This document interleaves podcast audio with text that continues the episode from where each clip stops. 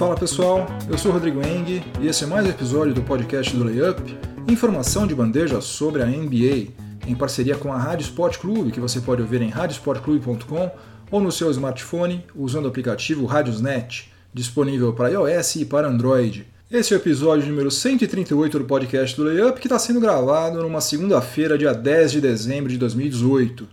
E os assuntos de hoje vão ser os seguintes. No primeiro período, vou fazer aqui nosso tradicional resumão do cenário atual da NBA, com destaque para os líderes de ambas as conferências.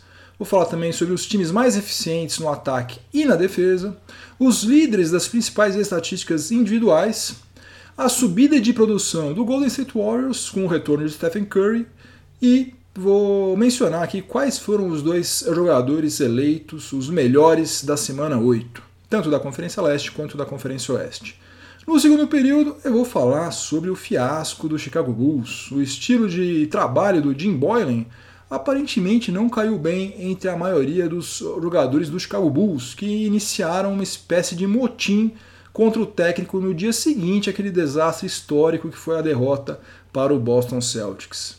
No intervalo, no quadro 8 e 80, eu vou falar sobre as performances de dois pivôs estrangeiros, o Mark Gasol na vitória do Memphis Grizzlies sobre o Los Angeles Clippers e a do Jakob Poeltl na derrota do San Antonio Spurs para o Utah Jazz. No terceiro período, eu vou falar sobre Luka Doncic e Trey Young. Enquanto o Luka Doncic está assumindo o protagonismo no Dallas Mavericks e decidindo partidas praticamente sozinho, né, como aconteceu agora recentemente contra o Houston Rockets, o outro calor com o qual ele vai ser sempre comparado vive situação bem diferente. Trey Young caminha a passos largos para se tornar o novato com o pior aproveitamento nos arremessos de três pontos na história da NBA. E no quarto e último período, eu vou falar sobre um site que eu descobri recentemente, chamado WikiHoops. Você está com muitos jogos para assistir e pouco tempo é disponível? Seus problemas acabaram. Na verdade, não chega a ser uma coisa tão revolucionária assim, mas uh, a rápida experiência que eu tive até agora com o site WikiHoops me pareceu muito interessante, principalmente para nós brasileiros que ainda estamos vivendo a madrugada enquanto boa parte das partidas lá da NBA acontecem. Então é isso, chega de delongas, vamos ao que interessa, o podcast do Layup está no ar. Até hoje, dia 10 de dezembro de 2018, já ocorreram 390 partidas das 1.230 que integram a temporada regular da NBA. Isso significa que 31,7% exatamente, fiz a conta, da fase regular já ficou para trás. Então, vamos ao nosso resumão semanal do atual cenário da nossa amada idolatrada Salve Salve NBA. O Stephen Curry retornou ao Golden State Warriors e adivinha o que aconteceu? O Golden State Warriors venceu as três últimas partidas, todas na estrada. Né? É verdade que duas delas foram contra adversários fracos, Atlanta Hawks e Cleveland Cavaliers, mas a terceira foi contra o Milwaukee Bucks em Milwaukee, né? de onde tem sido muito complicados visitantes saírem com vitória. Esses três resultados positivos fizeram com que o Golden State Warriors subisse na tabela do Oeste e hoje é o líder, está com 18 vitórias e 9 derrotas. Está à frente do Oklahoma City Thunder, que está em segundo lugar, com 16 vitórias e 8 derrotas, e do Denver Nuggets em terceiro lugar, com 17 vitórias e 9 derrotas. E o técnico Steve Kerr já anunciou que Draymond Green retorna hoje ao time titular na partida contra o Minnesota Timberwolves, depois de ter desfalcado o Warriors nas nas últimas 11 partidas com uma contusão no dedão do pé. Paralelamente, hoje também, o pivô DeMarcus Cousins vai participar de um treino sem restrições lá com o Santa Cruz Warriors, representante da franquia californiana na D-League. Isso é um sinal evidente, claro, de que a estreia de DeMarcus Cousins pelo Warriors é uma questão de dias apenas. Logo, logo a gente vai ver ele em quadra. Agora pense o seguinte, se sem Draymond Green e DeMarcus Cousins, titulares absolutos, o Warriors já é líder da Conferência Oeste, imagina o que vai acontecer quando esse time estiver completo. Agora, se as coisas estão começando a dar certo, né, começando a engrenar lá com o Warriors, é uma pena o que está acontecendo com o Denver Nuggets, do meu garoto Nikola Jokic. O Nuggets vinha de sete vitórias consecutivas, mas hoje está com simplesmente três titulares contundidos: Paul Millsap, Gary Harris e Jamal Murray. Isso além de Will Barton, Isaiah Thomas e os calouros Michael Porter Jr. e Jared Vanderbilt, que ainda nem estrearam, né? Esses dois aí, esses três, aliás. Isaiah Thomas, Michael Porter Jr. e Jared Vanderbilt ainda não jogaram na temporada 2018-2019. Tristeza de uns, alegria de outros, né? Porque graças a essa enfermaria que virou o elenco do Denver Nuggets, a franquia foi obrigada a contratar Nick Young, que estava sem time até agora. Na parte de baixo da tabela do Oeste, nós temos o Phoenix Suns fazendo uso campeão já da 15ª colocação, com 4 vitórias e 22 derrotas. O Houston Rockets, quem diria, em 14º, com 11 vitórias e 14 derrotas.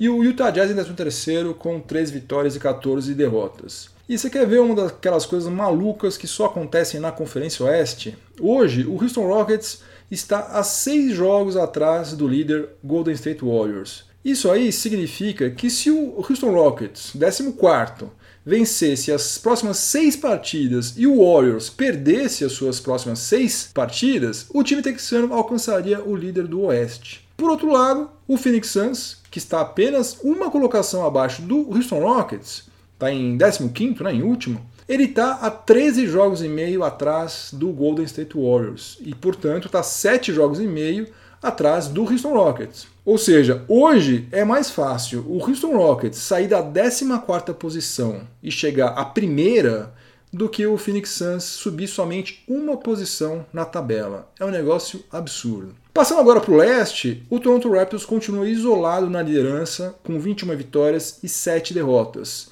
Só que perdeu três das últimas quatro partidas, nas quais o armador Kyle Lowry registrou média, presta atenção, hein, de 3,8 pontos em 34 minutos, é, em média, né? Com 14,3% de aproveitamento nos arremessos de quadra e de 12% nos chutes de 3 pontos. Jogando desse jeito aí, não tem Kawhi Leonard que resolva, meu filho. É, tudo indica que ele esteja jogando machucado, porque essa sequência de más atuações aconteceu justamente depois da partida do Toronto Raptors contra o Cleveland Cavaliers, da qual Kyle Lowry não participou justamente porque ele estava contundido na região lombar. Agora, por que ele estaria jogando contundido?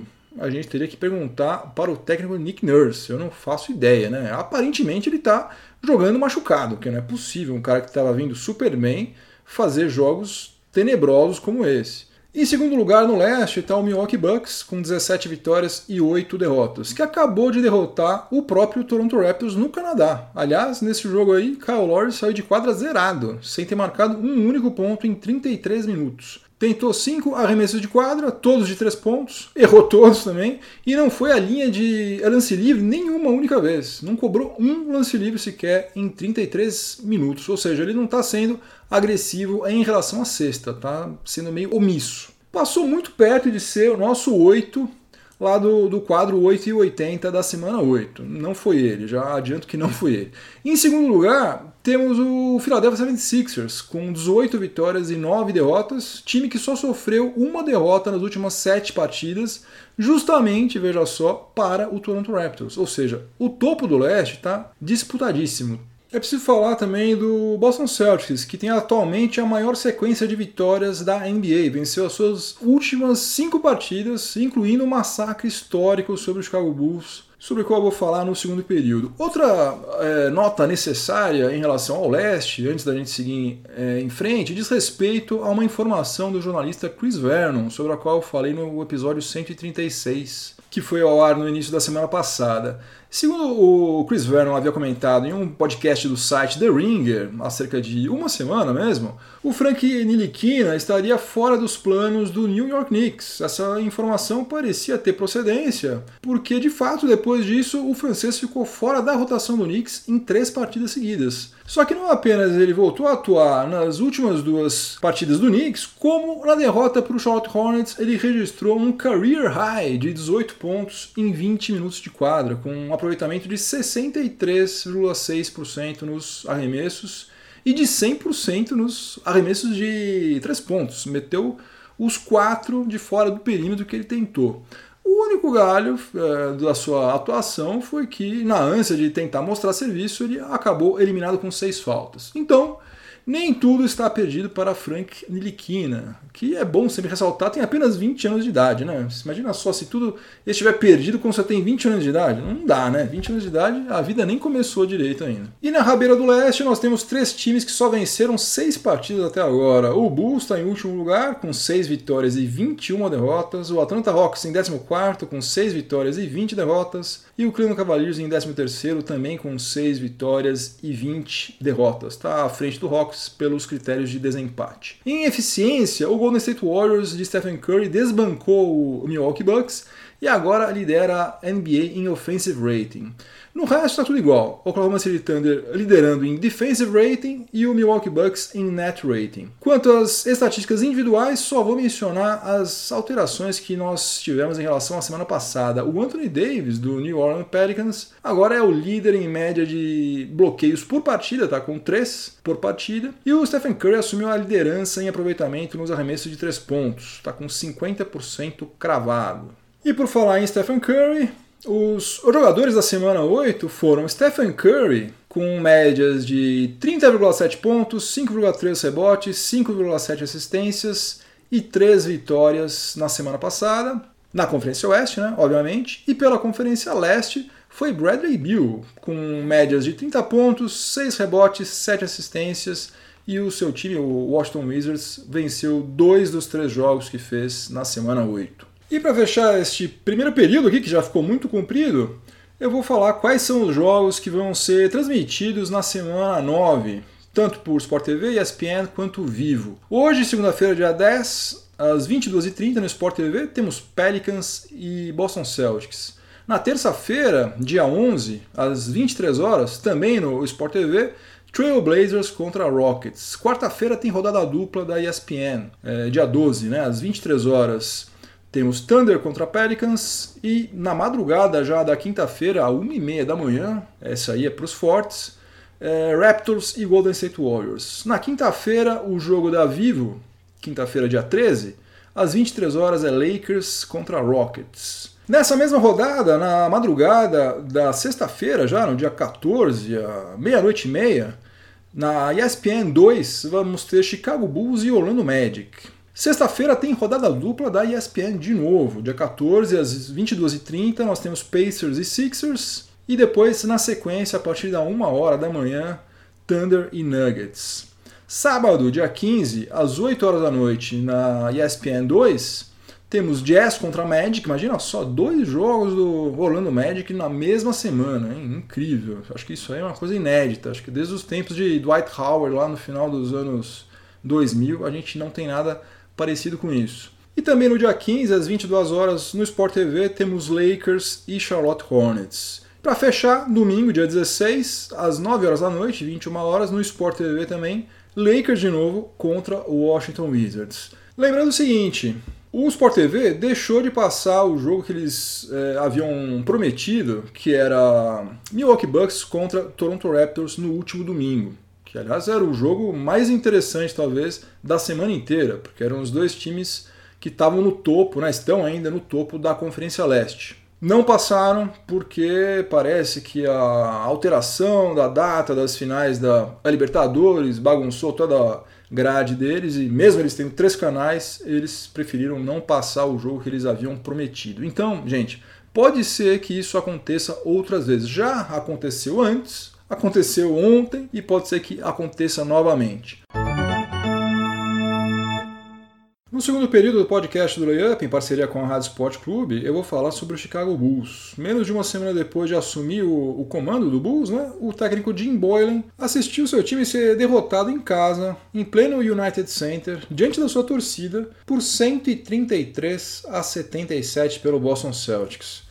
Por essas coincidências da vida, no episódio passado, 137, eu fiz um quadro Máquina do Tempo relembrando a derrota pela maior diferença de pontos na história da NBA de um time mandante, que tinha acontecido no dia 6 de dezembro de 1986, em um jogo entre Seattle Supersonics e Houston Rockets no Texas. Mal sabia eu que apenas dois dias depois esse mesmo recorde seria igualado. O Bulls perdeu por 56 pontos de diferença, exatamente o mesmo atropelamento que o Houston Rockets sofreu lá em 86. Além disso, essa também foi a maior derrota sofrida pelos Chicago Bulls em toda a história da franquia, ou seja, desde 1966. Então, o que acabou de acontecer com o Bulls, sem exagero algum, foi sim um acontecimento histórico, né? terrível, mas histórico.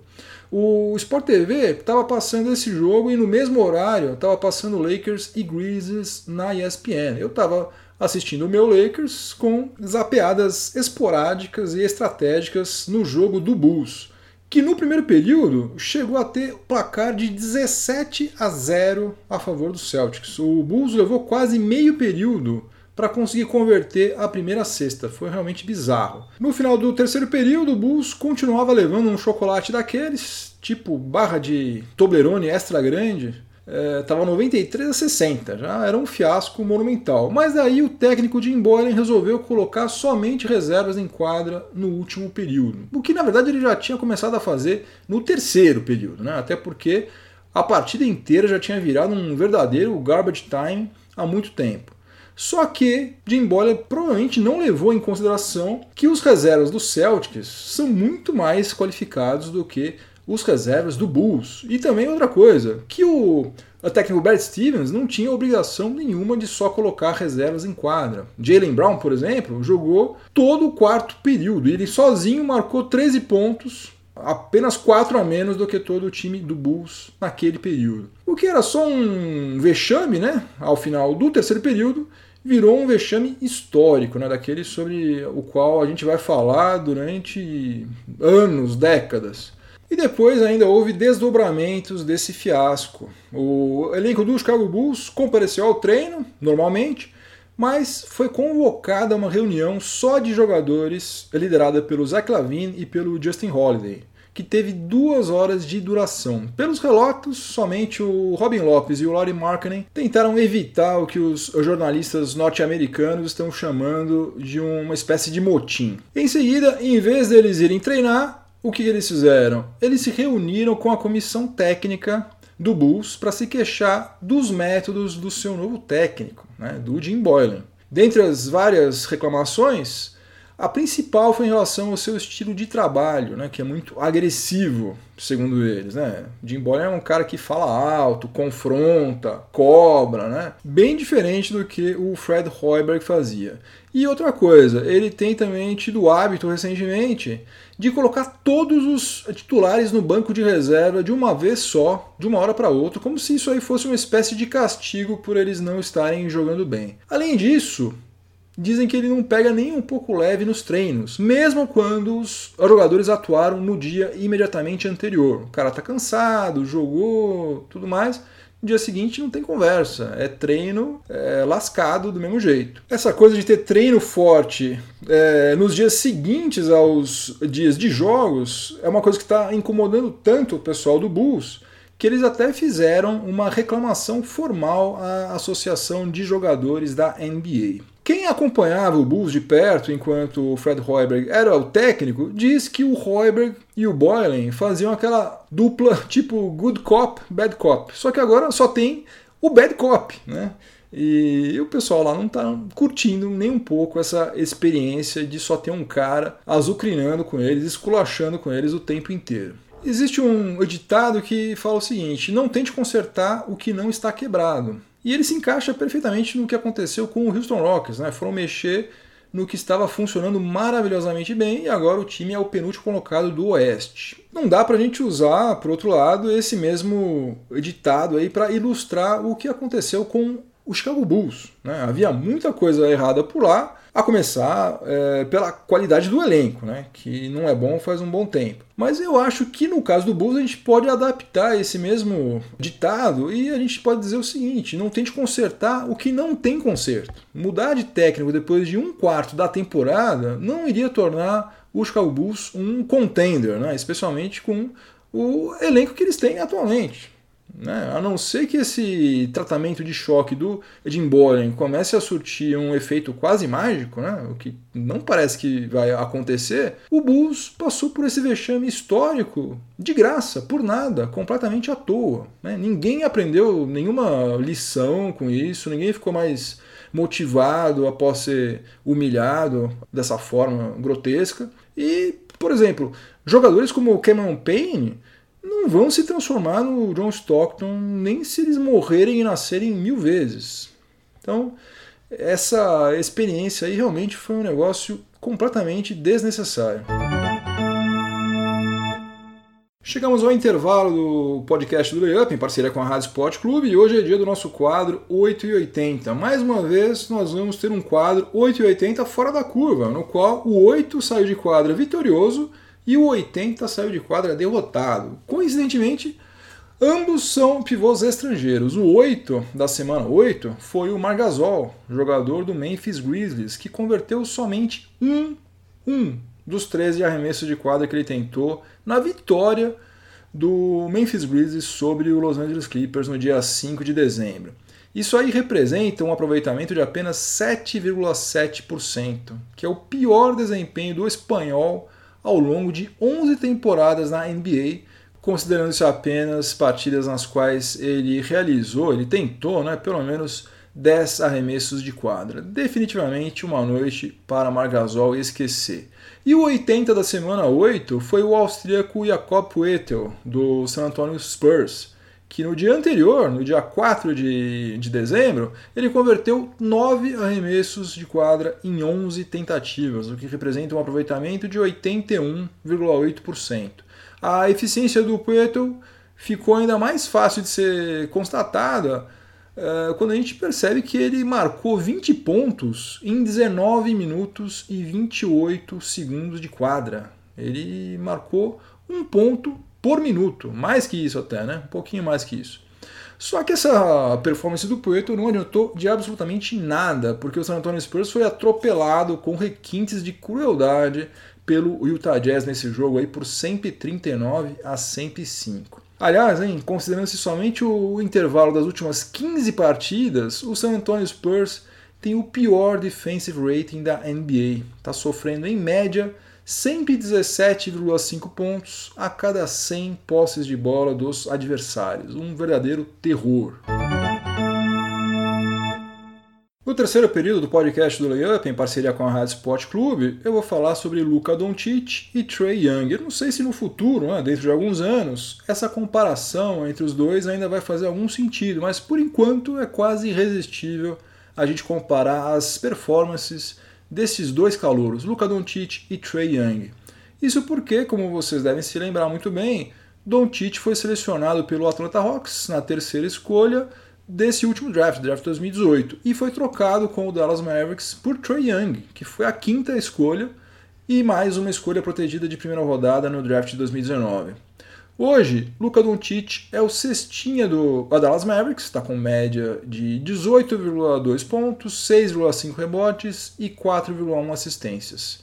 Está com um aproveitamento de 43,6% nos chutes de quadra e 38,4% nos três pontos. Aquela conversinha fiada de que ele estava sofrendo boicote por parte dos seus companheiros de equipe não vingou simplesmente porque os números, né, e o que a gente está vendo dentro das quadras não bate com essa teoria da conspiração maluca. Ele até pode ter tido algum tipo de problema de entrosamento quando ele chegou, que eu não sei sinceramente se isso aconteceu ou não, mas daí a ele ter sido sabotado tem uma distância abissal. E recentemente a gente teve a chance de ver que não somente ele não é, é boicotado por ninguém, como ainda é considerado o jogador mais qualificado para definir os ataques nos momentos decisivos, independentemente dele estar em uma noite inspirada ou não.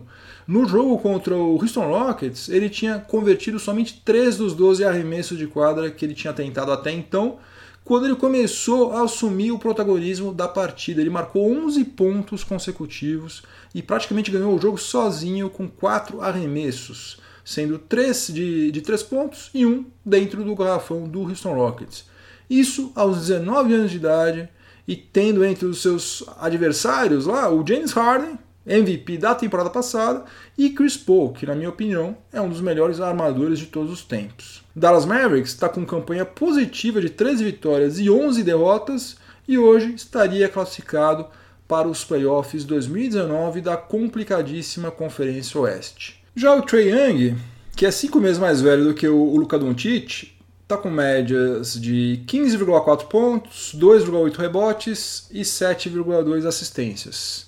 O cestinha do Hawks é o John Collins, e embora o, o Trae Young não tenha a menor parcela de culpa nisso, até porque o Hawks está tancando né, deliberadamente, o Hawks é apenas o penúltimo colocado da Conferência Leste, está com 6 vitórias e 20 derrotas, uma campanha que não dá para a gente comparar de maneira nenhuma a campanha que está sendo feita pelo Dallas Mavericks.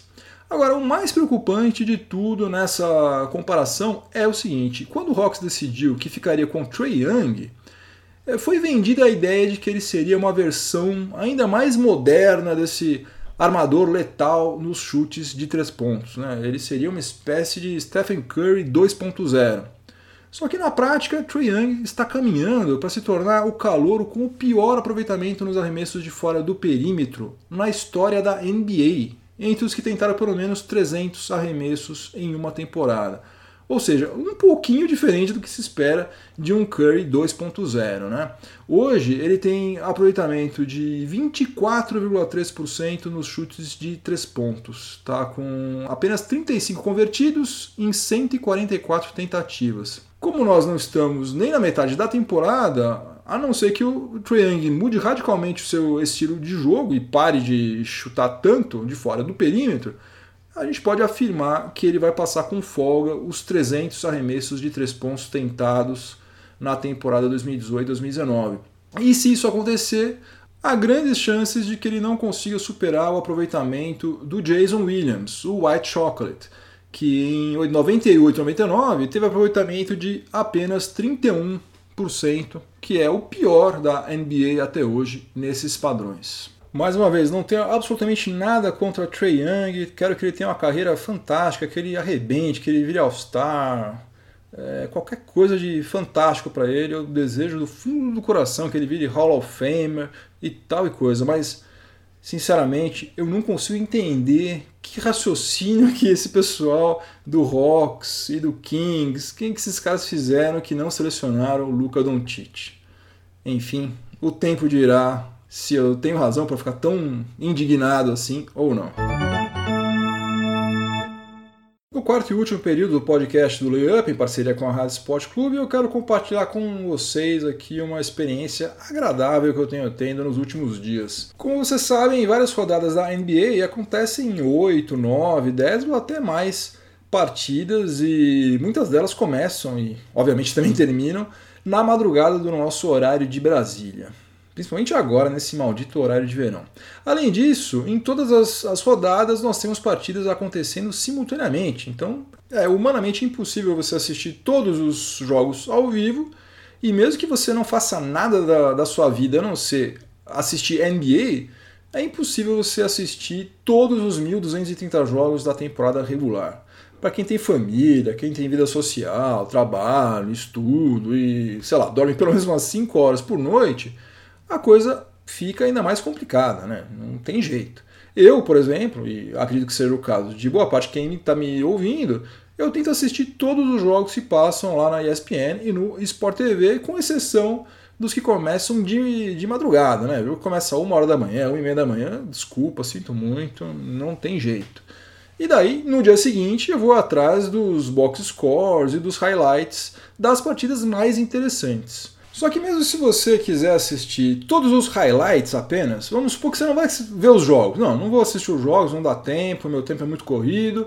Eu vou assistir somente os, os highlights. Pensa bem, se ontem teve 10 jogos, você vai ter condição de assistir 10 highlights? Você vai perder no mínimo uma hora do seu dia assistindo highlight. Não tem condição, né? Ninguém pode parar a vida para ficar assistindo jogo da NBA. Infelizmente, seria um sonho, assim, seria fantástico se isso fosse possível. Infelizmente, não é. Mas já faz alguns dias que eu descobri um site que, pelo menos por enquanto, está parecendo ser bastante útil para me ajudar a decidir o que, que eu vou assistir. Né? Já que não dá para ver tudo, eu tenho que saber quais jogos, quais highlights eu vou ver no dia seguinte. Esse, esse site aí se chama wikihoops.com, wikihoops.com, né? Eu não estou ganhando um centavo para falar desse site, hein, gente? Eu só estou gastando os preciosos minutos do meu podcast aí com esse assunto porque realmente eu achei a ideia inovadora e eu acho que ela merece a nossa atenção. Quando você acessa esse WikiHoops, você vai encontrar a relação dos jogos que aconteceram na última rodada, na rodada anterior. Só que nessa relação, é, o placar final de cada jogo não aparece imediatamente. Apenas aparece se você clicar é, sobre aquela determinada partida. Isso porque tem gente que gosta de assistir o tape dos jogos ou os highlights sem saber exatamente quem venceu, quem perdeu, né? Daí tem aquela emoção semelhante à de quem assistiu o jogo ao vivo. Então, resumindo, nesse site Wikihoops não tem spoiler indesejado. Se você clicar em um izinho pequenininho que tem ali, não apenas você visualiza o placar final, como você também tem acesso às estatísticas das duas equipes e dos principais cestinhas de cada time. Também tem um breve resumo do que aconteceu de mais importante no jogo né, e o link para uma matéria, geralmente da ESPN, pelo que eu percebi, sobre aquele determinado jogo. E por falar em links, clicando em um outro ícone, um ícone de vídeo, você tem links para compactos da partida em três tipos de resolução diferentes, além de um outro link para o arquivo da partida completa no League Pass, se você for assinante, obviamente. E o que talvez seja mais legal de tudo é que os usuários do WikiHoops podem dar notas para cada jogo. Então, com base é, nessas notas, aí você pode selecionar quais partidas merecem a sua atenção e quais você pode desconsiderar solenemente sem dor na consciência. Enfim, é uma iniciativa muito bacana. Eu acho que tem tudo para crescer e para se aprimorar. Hoje, para você criar uma conta na qual você pode personalizar as suas configurações, você precisa fazer uma doação única de 5 euros, ou então, alternativamente, você pode mandar um e-mail para admin.wikihoops.com solicitando a criação da sua conta gratuitamente. Mas para quem quiser simplesmente acessar o site, como eu tenho feito nesses últimos 4, 5 dias, você não precisa pagar absolutamente nada. Então, sei lá, dá uma passada por lá, wikihoops.com, quem sabe você goste tanto quanto eu. Game over, acabou mais um episódio do podcast do Layup. Espero que vocês tenham gostado. Obrigado pela companhia. Antes de ir embora, eu vou deixar um grande abraço para o Luiz Paulo Silva, para o Agnaldo Souza. Agnaldo Souza acompanha os episódios aqui do Layup no Spotify, mas ele deu uma passadinha rápida lá no YouTube para deixar um comentário. Valeu, Agnaldo, é nós, tamo junto. E também para o Rogério de Souza Araújo, que está sempre participando, está sempre ouvindo também os episódios. Valeu, gente! Lembre-se de seguir o Layup nas mídias sociais, né? LayupBR no Facebook, LayupBR no Twitter e Layup NBA no Instagram. Cadastre-se também gratuitamente lá no site do Layup, layup.com.br, para receber a newsletter semanal do Layup, sempre trazendo toda a grade, né? todos os jogos que serão transmitidos Uh, na ESPN, no Sport TV e na Vivo, a tabela da NBA atualizada, as últimas notícias também e os líderes das principais estatísticas lá para você ficar sempre bem informado. Se você estiver ouvindo este episódio em alguma plataforma de podcast, aproveite para avaliar positivamente o podcast do Layup. Uh, se inscreva lá também, né? siga o Layup, seja lá em qual for a plataforma que você acompanha os nossos episódios. E se você estiver ouvindo na Rádio Esporte Clube, continue sintonizado por aí que vem mais informação esportiva de qualidade na sequência. Uma ótima semana para todo mundo, muito juízo e até a próxima. Um abração, tchau, tchau.